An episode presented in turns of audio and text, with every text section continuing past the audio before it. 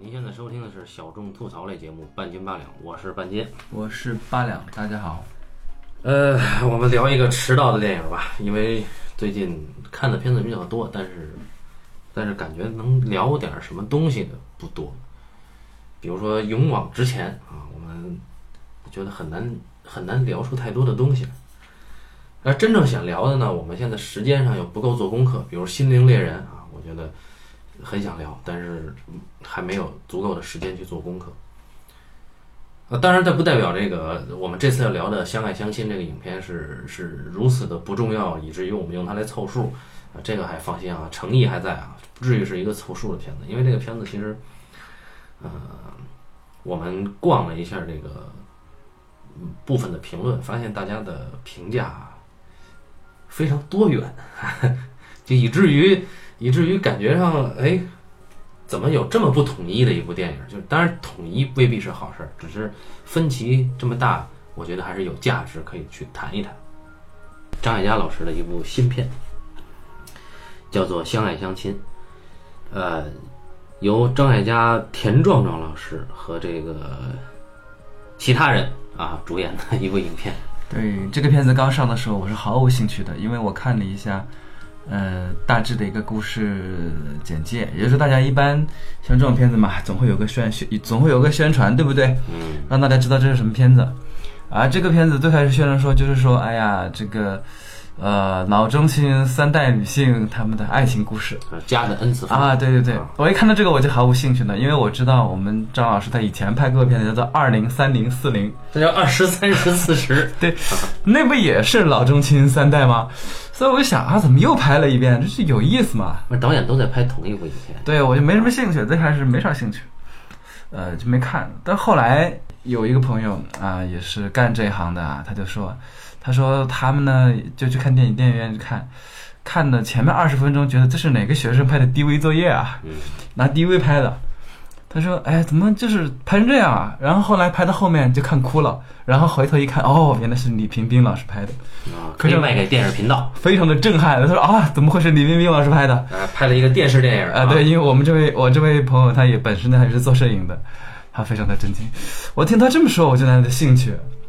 呃，那么呃后来一看啊，李冰冰老师做的摄影，然后文念中老师做的美术，那我得看啊。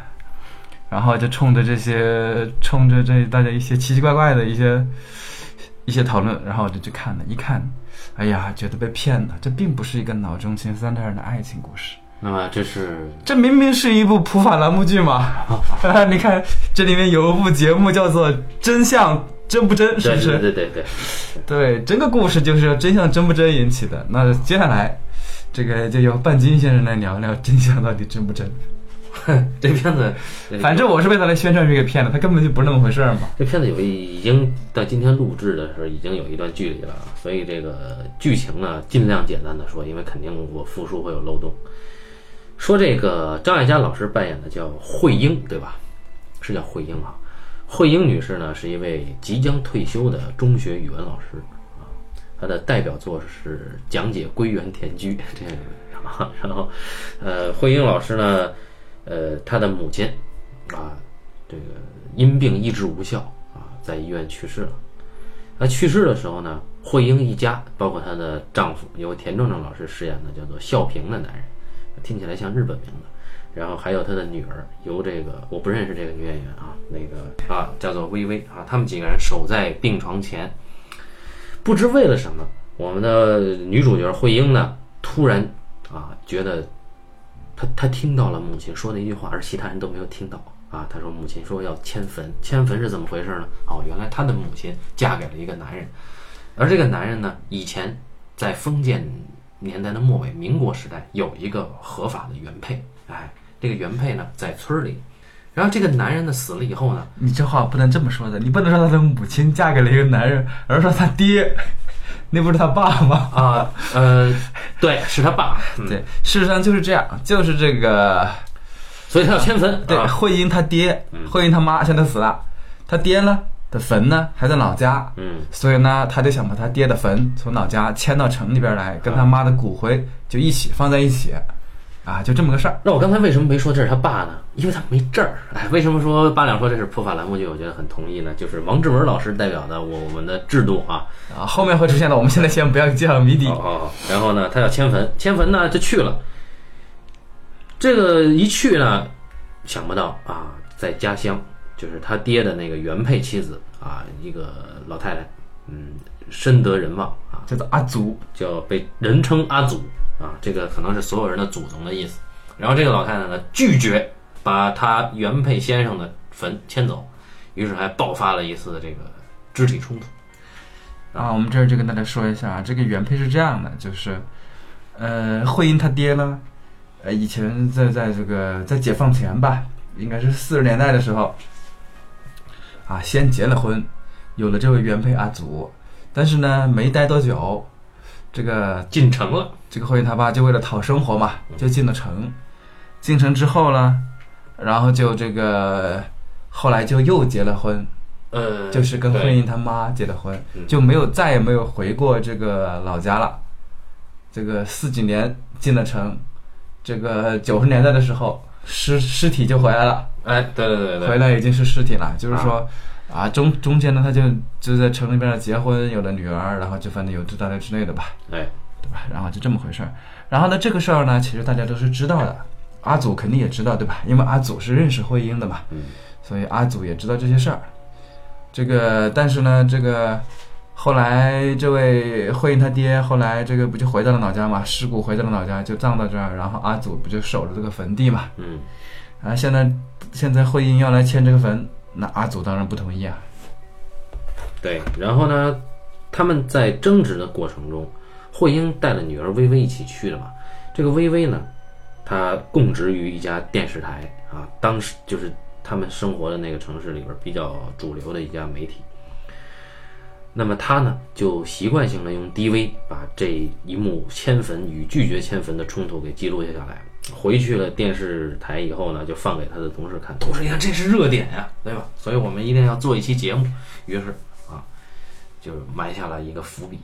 回去以后说慧英，慧英回去以后说：“我他妈的要告你啊！你不让我签啊！比如明明是我爹，嗯，我有权利迁坟。”于是慧英呢就想用法律手段，但是呢，你得先证明慧英他爹真的是他爹，这就是刚才我为什么没有说他爹是慧英他爹的原因之一。哎，所以慧英就去找证据、找证件，但是发现就是因为可能是因为什么档案馆、资料馆啊，还有这个什么他一这个什么故事呢，等等问题，一时之间，他首先他没有办法证明他爸和他妈结过婚，哎，就是说他没有办法证明他爸是他爸嗯。啊，所以这个故事花了挺长时间在这儿。对，然后接着这个故事突然分出了无数道线索啊，其中一条我们一条一条说啊，其中一条就是霍英呢，他有一个先生，就是由我们伟大的田壮壮老师扮演的孝平啊。这个孝平老师，呃，孝平先生呢是个驾校的金牌司机，哎，孝平先生呢跟霍英之间呢，还有一些老夫老妻之间的那种啊疲态，但是呢，呃，当然慧英对这个家里边呢是有绝对掌控地位的，她对她的先生略有不满啊，因为她先生表现的比较这个呆滞，哈哈哈，这个呃，所以呢，慧英就觉得不满意这个猪队友啊，所以这个，而这个孝平先生呢，他在驾校呢又很他很很敬业。呃，以至于呢，他们楼上呢有一个邻居，是由刘若英老师扮演的这个王太太啊，王太太呢颇有风韵啊，跟这个呃孝平先生呢，就是就是那个在学车的过程中呢，什么都没有发生，但是呢，呃，王王太太呢，她的那种热情呢，感染了所有的人，让其他人认为这中间有过什么。呃，这是一条线。第二条线呢，就是这个慧英呢，她作为一个即将退休的资深语文金牌教师呢，她班上有一个不良少年，啊，他这不良少年呢，经常给他出一些幺蛾子，然后呢就请家长，请家长呢，这不良少年有一个父亲啊，就是一个颇有线条感的中年男子，由耿乐老师扮演的啊，就是家长。一位多才多艺的家长，对，这个应该是一个啊，一会儿我们就知道。那么这个家长呢，呃，经常要为了儿子的麻烦来向慧英这个赔礼道歉。两个人呢，不知不觉的就走得近了一点，什么都没有发生啊。再一条线呢，就是这微微呢，她有个男朋友，哎，这个男朋友呢是一个摇滚的青年，对吧？叫做阿达。啊，对，这个阿达，呃，薇薇跟阿达呢，本来过得还不错，但是突然有一天，这个阿达呢，在演唱会的时候呢，从远方来了一个女人，带着一个小屁孩儿，啊，那小屁孩儿还得管阿达叫阿达爸爸，就找上了门来。于是这个薇薇就顿时觉得不对劲了啊，她的情感生活受到了严重的威胁。与此同时，又有一条线，就是薇薇在电视台的这条线。那么这条线呢，呃，因为电视台的同事和上司看中了这个乡下阿祖互坟的这个线索呢，呃，就决定去乡下做一次采访。那么他们就在薇薇的带领之下去了乡下，啊，就要拍阿祖，啊，但是在拍的过程中呢，又发生了一些冲突。啊，导致电视台的同事啊受受到了这个肢体上的伤害，嗯，然后这个节目的采访呢也就无疾而终了。呃，微微呢也因此呢跟电视台同事之间呢越有些隔阂。呃，同时微微呢又决定我自己呢要把这个事儿记录下来，于是呢他就拿着自己的 DV，正好呢又跟他母亲发生了一些家庭上的母女之间的冲突，他就离家出走，跑到了阿祖那儿，想把阿祖。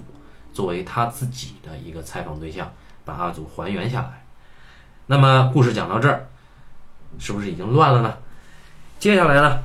呃，总之啊，就是，总之他并没有乱的原因很简单，就是虽然每个人有每个人的麻烦。但是呢，最终还是要干一件事情，就是迁坟啊！啊，对，这个慧英呢又回到这儿，就是一定要迁坟。对你绕来绕去，你反正迁坟才是主要任务嘛。慧英在教导自己的不良学生的时候，发现了学生家长的一个天赋，于是慧英决定 让学生家长扮演假律师啊，去村里向阿祖示威，就威胁阿祖必须迁坟，否则将起诉阿祖。阿祖大怒，然后慧英呢就一步一步接近他的目的。同时，阿祖这边呢又受到了电视台栏目的启发，决定上电视台讨个说法。哎，于是阿祖就跑到了电视台，要上那档节目，叫做《真相真不真》。于是，在《真相真不真》这期节目的录制现场呢，这个薇薇、慧英、阿祖三个女人在这个演播厅重逢了啊。然后，于是三个女人觉得啊，我们他妈的被骗了啊！家里的事儿呢，还是人民内部矛盾啊，决定回家自己解决。于是他们三个人打出了一条血路，冲出了电视台。至于后来呢，霍英决定不迁坟了，哎，于是想把他妈的骨灰呢送到他父亲埋葬的地方合葬。但与此同时，阿祖他并不知道这个惠英有了这个思想的变化。阿祖觉得自己也应该体谅一下，于是呢就叫村里的青壮年把坟给刨了，要把原来原配先生的尸骨送到城里惠英那儿。然后两下之间。在这个欧亨利式的小说结尾里啊，故事结束了。啊，当然，至于薇薇跟阿达的情感呢，最后应该是，呃，还是有一个很好的结果的。啊，至于王太太呢，就没什么事儿。呃，孝平先生呢，买了一辆新车，决定带慧英呢开车去北边呢，呃，自驾游。嗯，还有谁啊？没了，啊，没了。故事差不多就是这样。呃，线头很多，空间杂乱，啊，但是。我依然给他打了四星，是因为他煽情啊，我就受不了这个呀。呃，他没有觉得你受不了这个。说说正经了，说正经了。为什么当时给他四星呢？是因为我觉得就这里边两点啊。第一点是张艾嘉这条线，女性女性心理的这个情感状态、情感逻辑，我觉得做的还是不错的。第二点是这个故事的，呃，如果按照戏剧的来讲啊，这个故事第三幕戏推到电视台，然后一直到。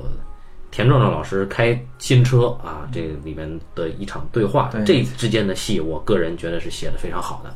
对，当崔健老师的歌声响起，突然变得很浪漫了。对对对对对，尽管这个影片从头到尾完全看不出是李冰冰老师拍的。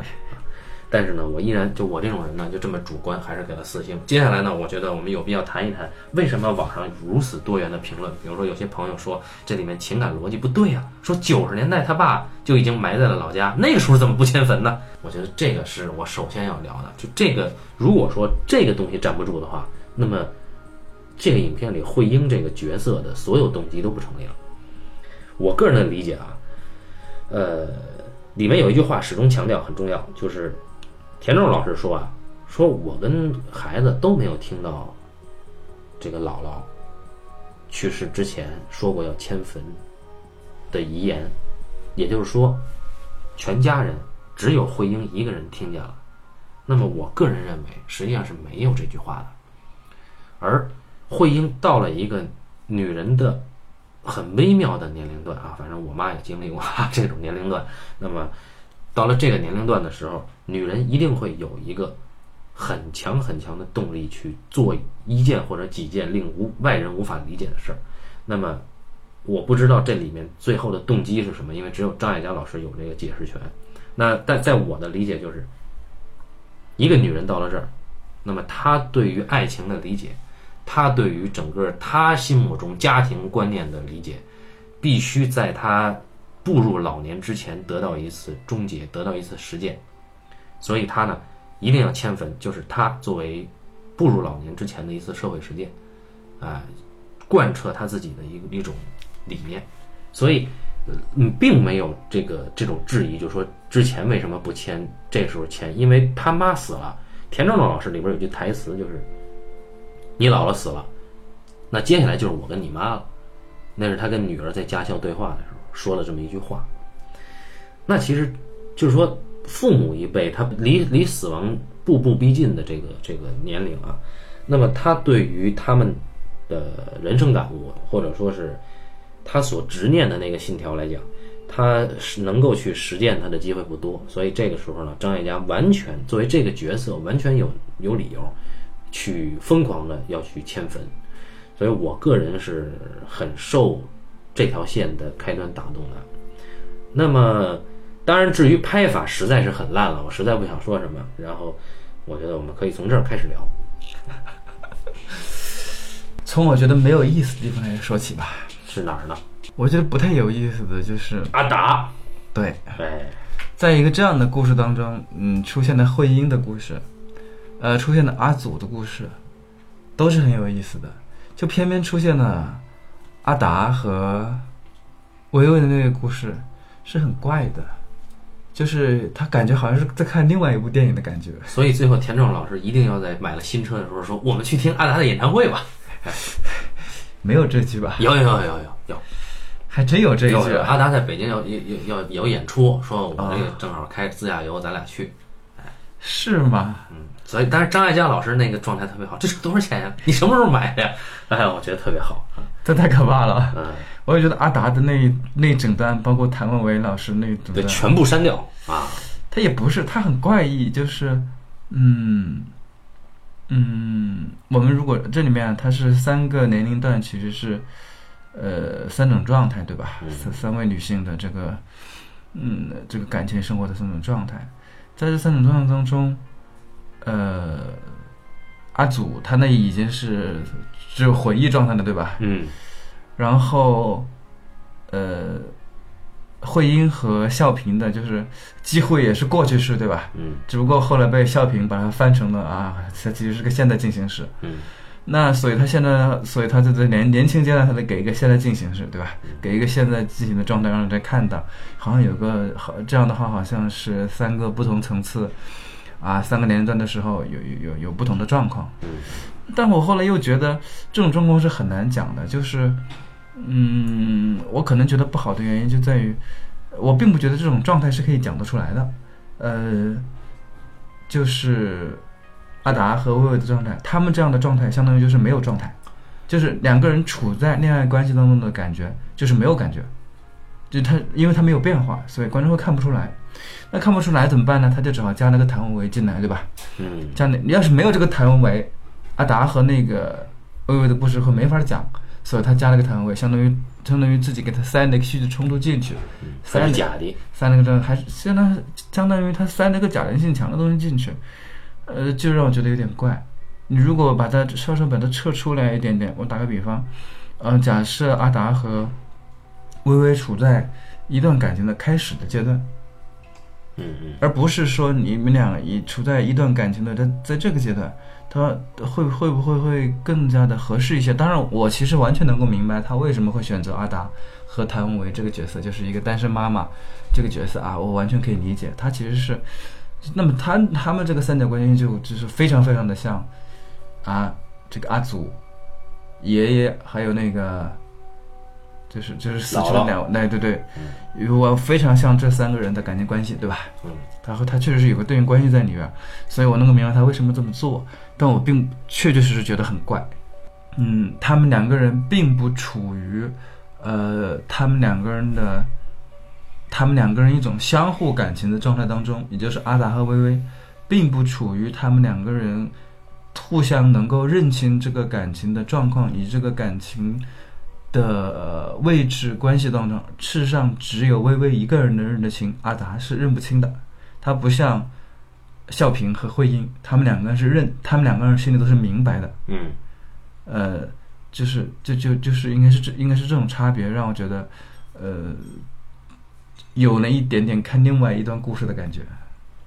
嗯，而且呃，表演状态上也有些奇怪，就是女孩的这个就是我没法形容，就是呃那那个女演员我老记不住名字。郎月婷啊，啊，对，就是她的这个表演状态呢，又介于一种偏真实，但又介于一种呃商业片里面就是晕晕乎乎的女主角的那种处在爱情中的女主角的那种鲁莽劲儿，呃，又可信又不可信，呃，而且那个也没有介绍出，没有表现出微微这个女性角色跟他所生存的这种环境里面的关系。比如说，微微在这里面呈现出了很多的呃生存空间，比如说电视台。那么，微微在电视台到底是干什么的？我他妈到现在都不知道啊！也就是说，他在工作上的这个空间跟他并没有形成关系。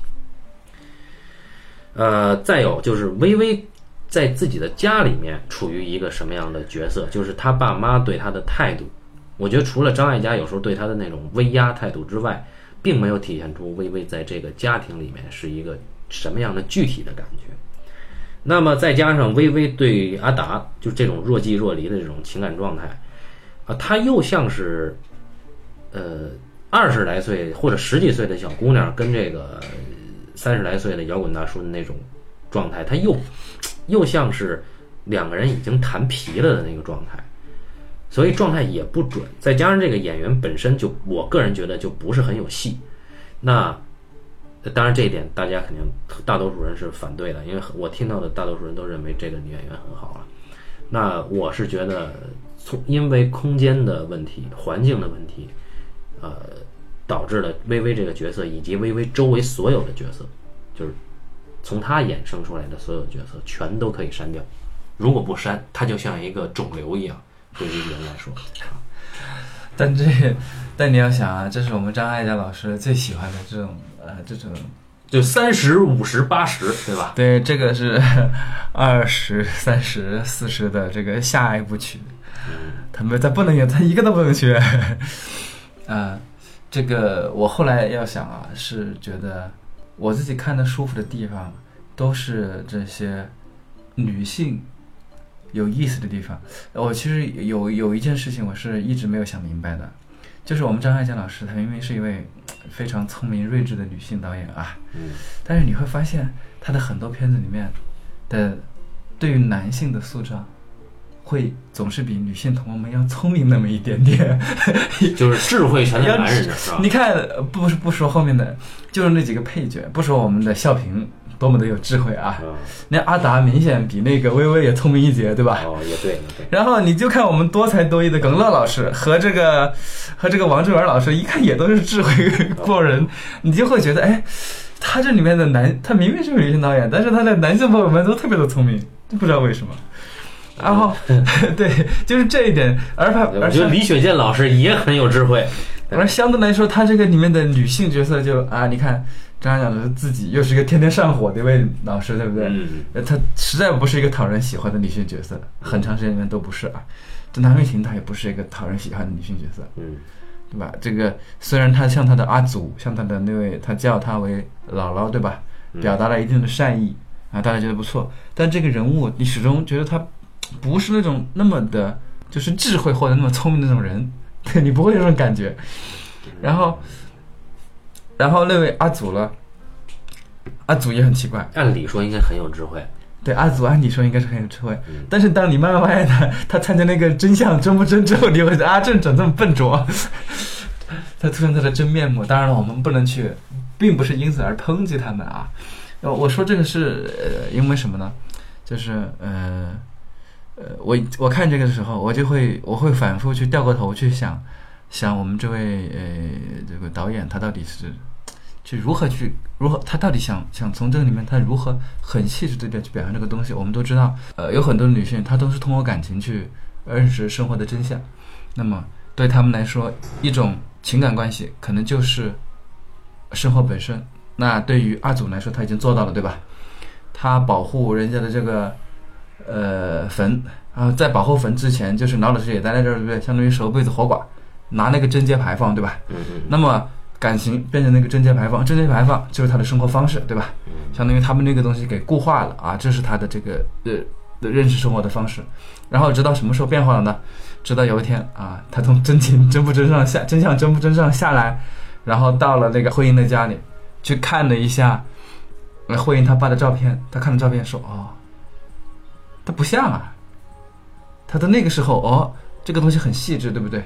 但是对于阿祖来说，这就是好像就是一个，他只能拥有那个贞节牌坊，他不能真的去接近那个东西，对吧？等到有一天他接近真相了，接近真的是什么呢？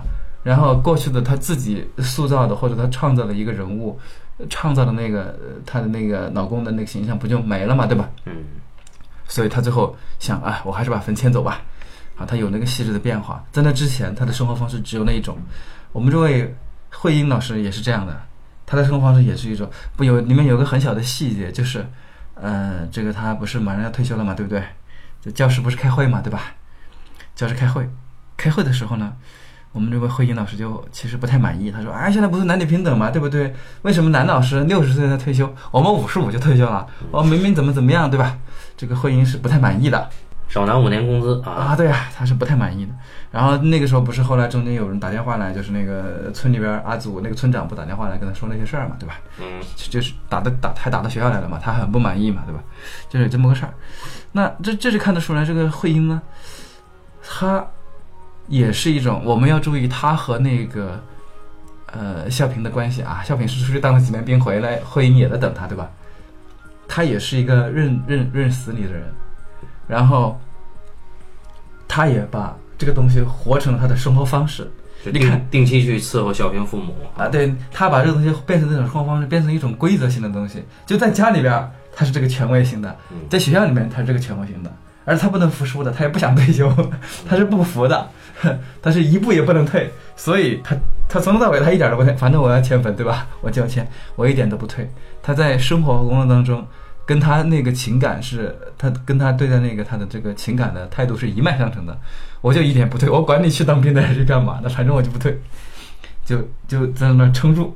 好，这是一个。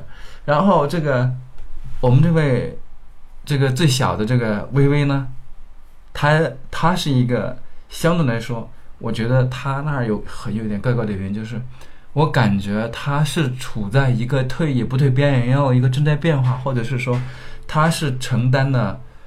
呃，导演他在这几个女性当中还拥有选择权利的那个女性的形象，就是说，她现在还可以选择，嗯她可以选择是让阿达继续留在这儿，他俩就像这样，还是让阿达走。她第一次选择是说结婚，对吧？嗯我跑过去，我结婚，结果发现哎，身份证没带，没结成，没结成，没结成了之后，他带着阿达去了那个阿祖家里面，因为在阿祖那边有一段，然后让他们两个人彼此有了重新选择的机会，有了重新选择的机会，整个事儿下来之后，他换了一个选择方式，他让阿达走了，他说我在这儿等他，等一辈子，对吧？相当于他又做了一次，相当于他让这个年轻的这个微微做了一次，呃，做了一次选择，但其他人都没有选择了，对吧？就只有他还有选择。然后，但他这个选择呢，又很奇怪。他最后说，他说那个他妈问他说，他妈那个时候就说，哎呀，我也没说这个人怎么那么不好，对吧？他妈回应就这个意思。他说你那个歌手怎么样？然后他说他走了，啊，去北京了。然后慧英慧英说，那你怎么办呢？他说，那我想干嘛干嘛，我也可以等他。呃，他开玩笑嘛，微微就开玩笑嘛，说我也可以等他。他妈就问他等多久，慧英问他等多久，微微就说那等一辈子不行吗？就是开玩笑对吧？两个人都是开玩笑说，但这儿就是一个很有意思的，就是我我想不明白，就是为什么绕那圈又绕回这儿来了？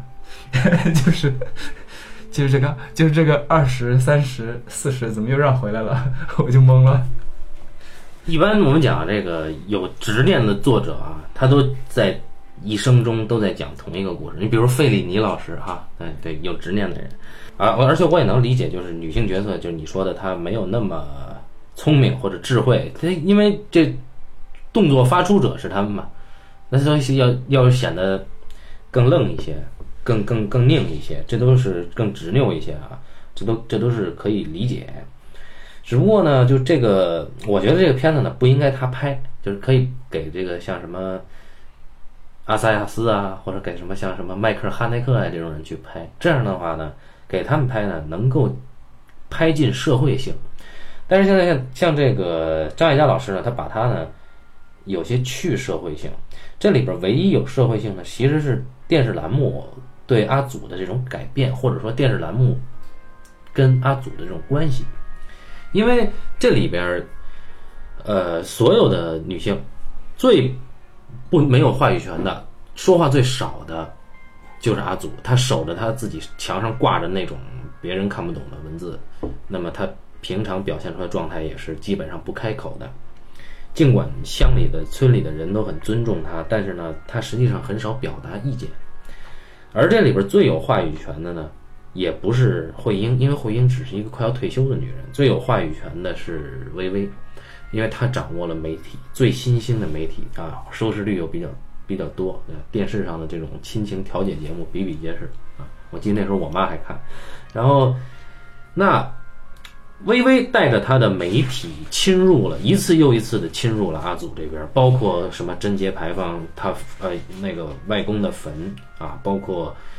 呃，阿祖的生活空间都被微微用 DV 侵入过，而最后，因为微微把这个节目带到阿祖这儿，使得阿祖认为他可能有一个渠道能够讨说法，啊，不是法律的渠道，也不是那个李雪健，就是也不是李雪健老师代表的那个那个那个渠道啊，他是最后他选择了电视栏目，这个选择其实是很悲壮的，看起来，因为他选了一个最错的路。选了一个成为别人笑柄的路，去维护他自己想要的说法。那这个戏到阿祖这儿来讲，就是上电视栏目这儿，我觉得这个戏是很成立的。相应的，慧英这边呢，我觉得慧英这个整条线的戏都很好，包括张艾嘉老师的表演状态，我觉得是他最出色的一部影片。那这里边唯有一个东西，我觉得不是很好的，就是那个。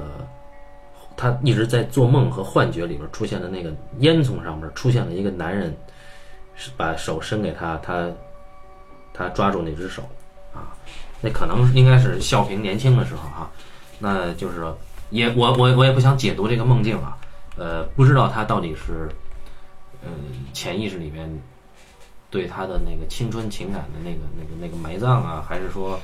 他对男人的那种、那种他认为的理想化男人的那种依靠啊，我不知道，我也不想去知道。只是我觉得这个这里边的两次梦境都很让我震惊。他的出现，他的出现的位置，我不知道他妈这片子谁剪的啊。首先啊，他第一次出现是他那个晕的晕的嘛，对，晕的让耿乐一脚。啊，耿乐他咋一脚一脚把那个把打一脚一一脚足球踢过来晕了，晕了躺床上，躺床上他有了那个梦境，特别的开心。闷了啊！在躺在躺在那个校医务室的病床上，特别开心的时候，耿乐老师看得一脸懵逼。这是第一次，第二次又是跟耿乐老师在一块儿。对。然后那是拿着耿乐老师这个去威胁假假扮律师，啊，去威胁阿祖不成，然后在离开的路上啊，离开的路上，然后他他他。又突然看到了那个烟囱，然后又想起了那个东西，就是有那么两次，真的像学生作品。对，呃，还有一个就是就是片头的时候不也是一个梦境嘛，对吧？那他妈的那个梦是吧？对他妈那个梦，嗯，反正也挺怪怪的。嗯，你看一个七八十的老爷子在那追的追什么追追一个人赶一个人什么的，然后我也特别的震惊，我也没看明白，我想啊，虽然这么说不太客气啊。但是我确实没有特别的明白为什么这几次梦境，嗯，就是不是说梦境不能用，梦境可以用啊，嗯，不能用的更高、更加的高明一点吗？或者说，就是不要弄得这么的实在嘛。嗯，这这你要说他实在吧，我又不知道他到底要表现他作为女性的那种到底是什么焦虑呢？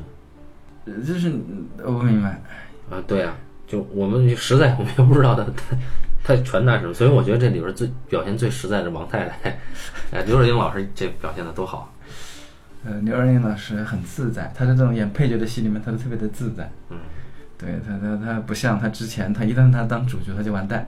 对，比那个阿达什么的强太多了。对啊，那个阿达我也不能理解，就是说他躺在那个阿祖给自己准备的棺材里边，还让阿祖给他拍张照片儿，然后阿达就哭了啊，原来也是吧，也没也没没多难，还是什么意思啊？嗯，就是阿达对死亡的焦虑，还是阿达对事业埋葬的焦虑，我也不知道我也不能那么为什么要这么做。我不能那么肯定，就这么说吧，就是说关于那个阿阿祖房间有一口棺材是这样的，呃，大概在十几十五年前吧，十五年前，我就是中学时代，你给自己买了一口。不不不不不，我爷爷就那个时候就已经买那口棺材放在家里了。啊，那么一到我爷爷家，呃，就是那个时候这个乡下的房子里面不就是进门不是一个嗯厅嘛，对吧？嗯都是一个南北通透的一个厅嘛，然后左厢右厢，呃左边一间房，右边一间房嘛，对不对？嗯那么左右一间房，可能因为厅比较大的话，左右可能各各是两间房，一般都是嗯也有可能。那么中间就放的棺材，那我就很好奇，那个时候很小的时候，更小的时候我就看到过棺材，所以当十几岁的时候看到棺材，已经堂而皇皇之的就就放在生活放在客厅的，就是门进门那个大厅的正中央靠里边啊，嗯靠最北边当时。然后你要想啊，一般那个厅的那个呃内侧北边一般都是挂着几位先人的那个呃照片，对吧？嗯就已经挂那儿了。我然后这棺材放那儿，我就特别震惊。我说我说放这儿干嘛？然后他说，哎，我爷爷那个时候还在世的时候，他就说那是为我自己准备的啊，我自己得用啊。但是以后我不就得住这儿吗？但你依然不能理解为什么要放那儿。啊，对，我就很震惊。但是大家没没有任何人觉得放这儿是很奇怪的，呃，大家都呃久而久之，我们也就习惯了。嗯就是，当然我们可能对于我们来说，可能没有那么深的理解和认识，因为那个时候才有十几岁。等到二十出头，那么爷爷真的去世的时候，呃呃，那那个时候，呃，才会觉得哦，有点点，稍稍那么有那么一点点感觉，就是，当到人人真的去世了，就没有那么的伤感了。啊就是生和死都是在一块儿的嘛，已经有好几年的时间足够我们去适应这个过程了。虽然在那棺材刚摆进的时候，他是一个很健康的老年人，并没有什么，呃，身体上并没有什么大的问题，一切都很正常。那么现在轮到我奶奶，她也买那口棺材，嗯。当然她没有放在大厅了，她放在隔壁她的小屋里边，嗯。她也放着，因为在她看来，她也是正常的，她也需要这个陪着她以后。还要定期上漆。啊，对呀、嗯也不用一开始弄好了的，偶尔弄干净一点就行了，擦擦弄干净点就行了，保养保养就行了。也大家也都适应了，就是，呃，这个过程是大家都要有的。嗯嗯，当然我们不会去躺进去坐一坐啊，我们并没有那样的感受。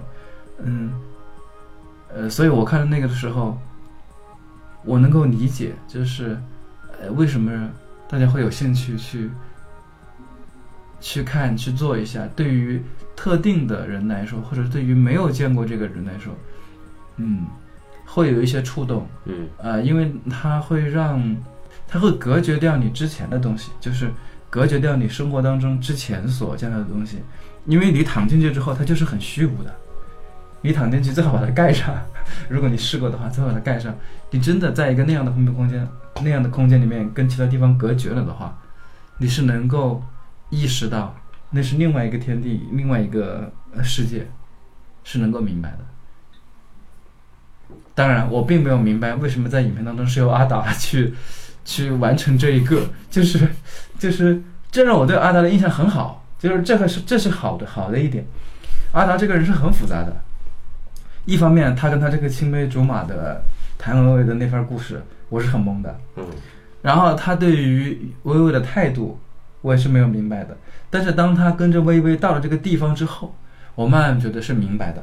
嗯就是只看他没有跟薇薇结婚，陪着薇薇来这个地方，然后能够理解一个老年人，这是很不容易的，就说明，呃，作为一位新时代的摇滚歌手啊，啊，对吧？因为一个呃，我想他肯定是对于自身是考虑的是很多的，他至少对于自身的想、自身的思考，肯定要比微微对他们俩关系的思考要更多一些。我这我这一点我是能够意识到的。然后，但完全没有明白为什么这些事儿都是他一个人干的。就是，呃，我最开始就是以看那个棺材的时候，呃，我们在戏里面不是经常契诃夫不是说嘛，对吧？啊，你拿了把枪，戏里面最后得开枪嘛，对吧？嗯所以当我第一次看到啊那个最开始的时候，是微微陪着慧英他们去看阿祖嘛，微微发现了这个呃棺材，他很诧异的时候，我一直以为微微总有一天会爬进去做的，嗯，但并不是他，我很茫然。呃，而且那个阿达，他像你说的，他去体认一个老年人到接近死亡的这种状态，他在这个故事里的必要性又是什么呢？就是说，像你说的，阿达这么丰富的一个人，他丰富的必要性又是什么呢？就其实我欣赏他的故事一点也是，呃，他做出了一个生活的剖面啊，他尽尽量希望做出一个生活的剖面，就是这里面有有有这个，反正老中青每一代男男女女不同的遭遇和他们衍射出来的不同的人物关系以及困境啊，但但这个剖面是无序的，是散乱的，就每一个人都没有跟他所生长的那个空间形成真正的关系。呃，空间对这个人也没有构成压力，他人又对这个空间也没有构成一种一种想要挣脱的那种力量。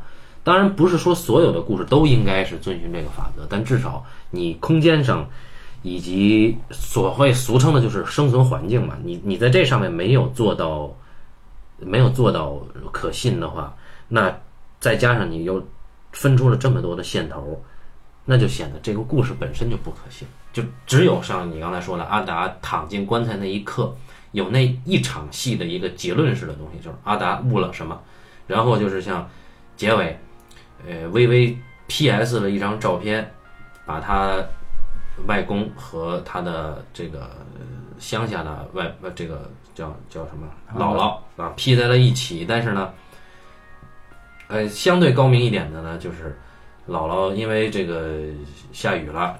拿着那个照片，那个信封湿了，啊，拆开以后呢，他想把那个水珠擦掉，但是我们都有这个经验，就是洗出来的照片，如果说你要用东西把上面的水水渍抹掉的话，抹的同时，这个照片上的那个影像也就跟着抹掉了，所以那一抹的白苍白，跟姥姥当时在慧英家里看到她一直等的那个男人的那个。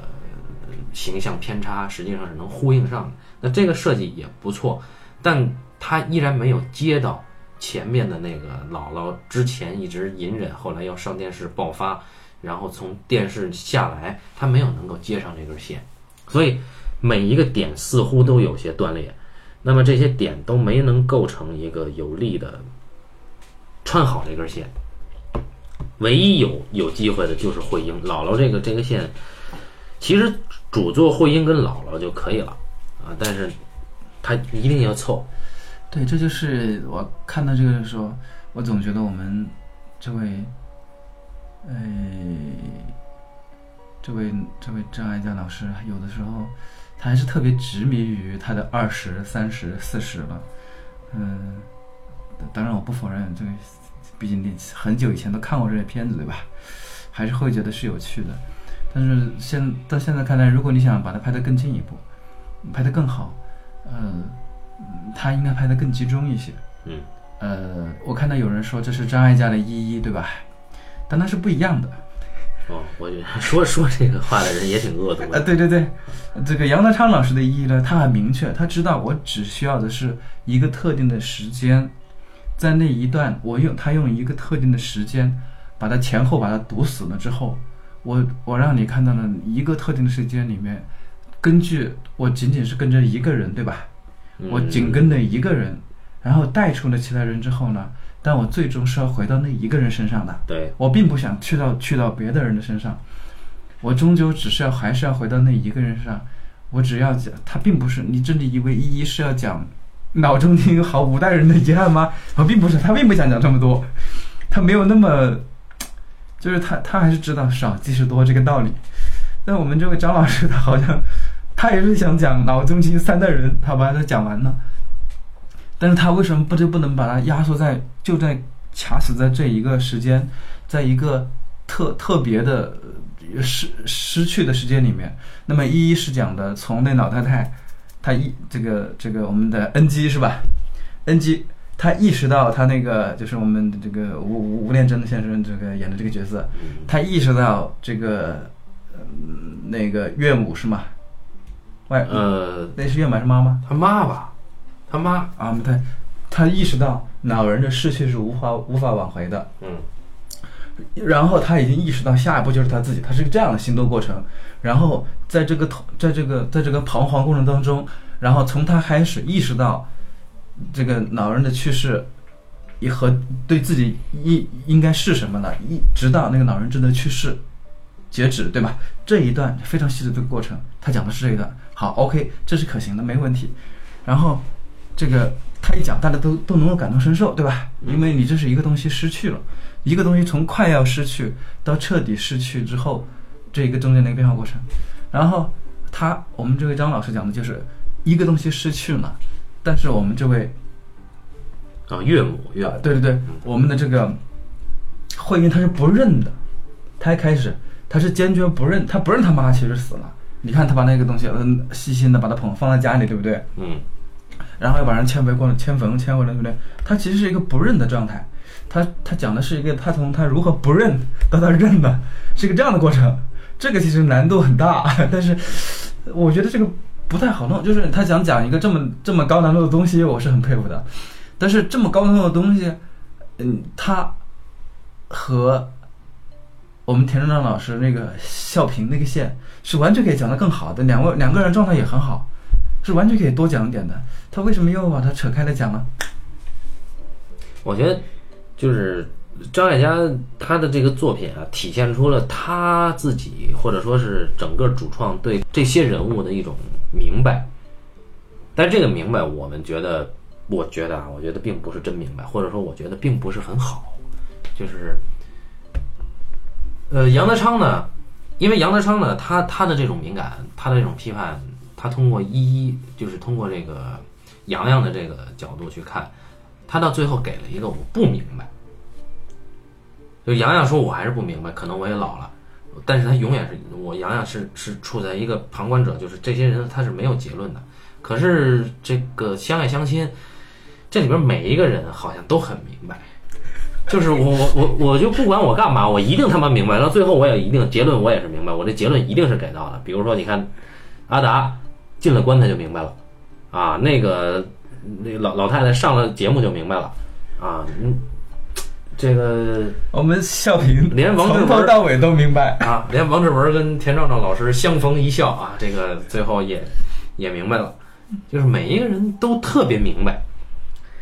但是呢，你如果是这么明白呢，就像刚才八两说，一开始这个慧英她自己又不明白，就是你你要说一个人从不明白到明白，这是不可信的。你不是难，我觉得不是难的问题，我觉得是不可信，就是你明白这件事儿是一个说不得的事儿。你要说这人一开始一直就是不明白，到最后他还是不明白，但观众明白了，我觉得就可以了。但最后我操，这个也太体谅了，就是你你我把我的给我把我我我我妈的骨灰往那边送，你把你你先生骨往这边送，然后这个其他的人也都一如既往的通透。呃，我觉得这结论给的太粗暴，对。当然现在反省下来，我四星给的太草率。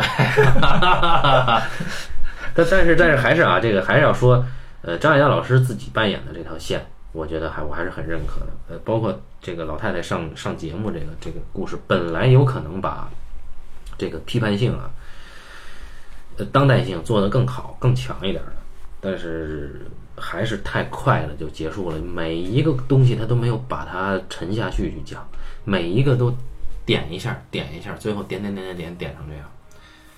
呃，至于结尾那那帮孩子爬上这个牌坊玩儿这个这个镜头，呃，也有朋友说说这个，实际上这个有些三从四德、女德的这些东西在啊，然后他用一这么这么浅陋的一种方式去颠覆这个东西。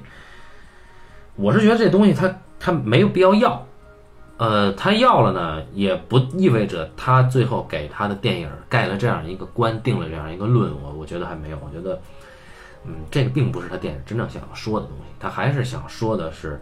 慧英作为一个这个年龄段的女人，她要对她一生追逐的那个或者说坚持的那个东西有一个有一个感叹号还是破折号，总之，呃，她应该是一个非常不甘心的就这样的一个女人，然后去做了一些看来匪夷所思的事儿，嗯，所以她这片子只能叫相爱相亲，这其实还是挺正能量的。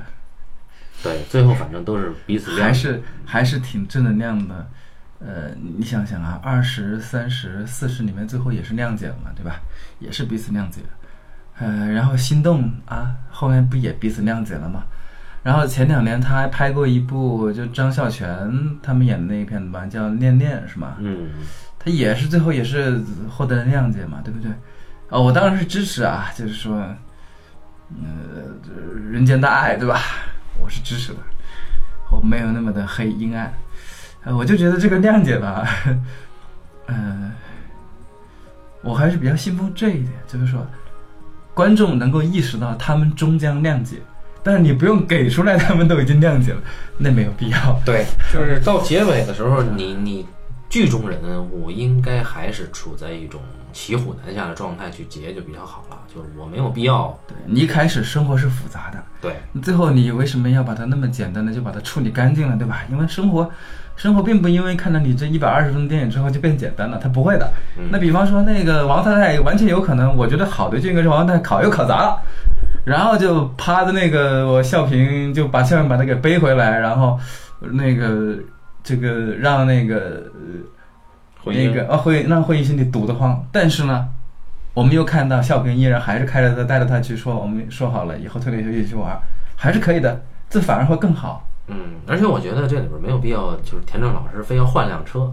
我觉得原来那车开过去玩才才好。虽然说现实上可能实现不了开那辆车啊，但是我觉得换辆车的话，一下这个这种人生感悟就建立在一种经济基础上，我觉得没没什么太好的意思了。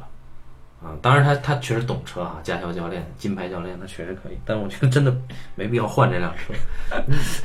啊，对，就是呃，他不用把事讲那么透。比方说阿达和薇薇最后怎么样了，他俩完全可以依然还是半死不活，对不对？依然可以更纠结一点。然后这个呃，就是那些有一些不清不楚的那关系，依然还可以不清不楚一点，他没问题的。你说耿乐老师的多才多艺，对你还是可以不清不楚都没有关系，嗯，这个并不会影响观众对于故事的理解，我觉得。嗯，反正你这样看下来，嗯，这个、那个、这个、这个、这个到到了结尾呢，每一个人的线呢都走向圆满，这个呃，确实是真相真不真，这个这个这个节目也没扣上啊。我觉得真相，你你要是真要做这个节目，你你要对真相有一个质疑的。到最后，这个阿婆老太太真的就把坟刨了。我我个人觉得这个变化，我是我是不能理解的。所以我对这个片子的欣赏，只是到他那个就田壮老师换了车以后啊，换换了车之前吧，换了车就是两人在车上那个对话，那个对话只只是张艾嘉老师那个状态还不错啊。就是看到换新车，主要问的都是车的事儿啊，你什么时候买的？多少钱啊？我怎么不知道？那不跟我说呀？等等等等，我觉得这个是可以。就这一段好，到后面就多了。对对对对，那个那个下雨，这个下了雨抹抹掉抹坏了这个照片这个事儿，嗯，是很感人，但是它很多余。就是你没你为什么要 P.S. 出这样一个照片来寄给寄给老太太？那你到底是明白了还是不明白？如果说微微你明白了的话。你是不应该 P.S. 这个照片寄过去的，所以微微最后其实没明白嘛。对，但是微你微微要是不明白呢，你到结尾呢，你又想，哎，我等他一辈子，这这个又又感觉一下就，你决定了走你母亲的那个路，嗯，说不定说不定他微微就是不明白，就是说我我我不明白我也要等，这也可以，也可以。呃，但是总的来说啊，这个片子呃并不俗，就是作为国产院线片来说，我我个人是不会去看《芳华》或者什么《妖猫传》，我不管它的评价怎么样啊。但我觉得这个《相爱相亲》这个片子并不俗，我也不认为它的价值观很落后。我我我觉得这个还是要，我还是要清楚一点啊。我觉得还是这个片子还是值得去支持一下啊。尽管现在已经没法支持了啊，基本上我们就就先聊这些吧啊。真的不是凑了一期节目啊啊！感谢大家收听这一期的半斤八两，咱们下期再见。拜拜。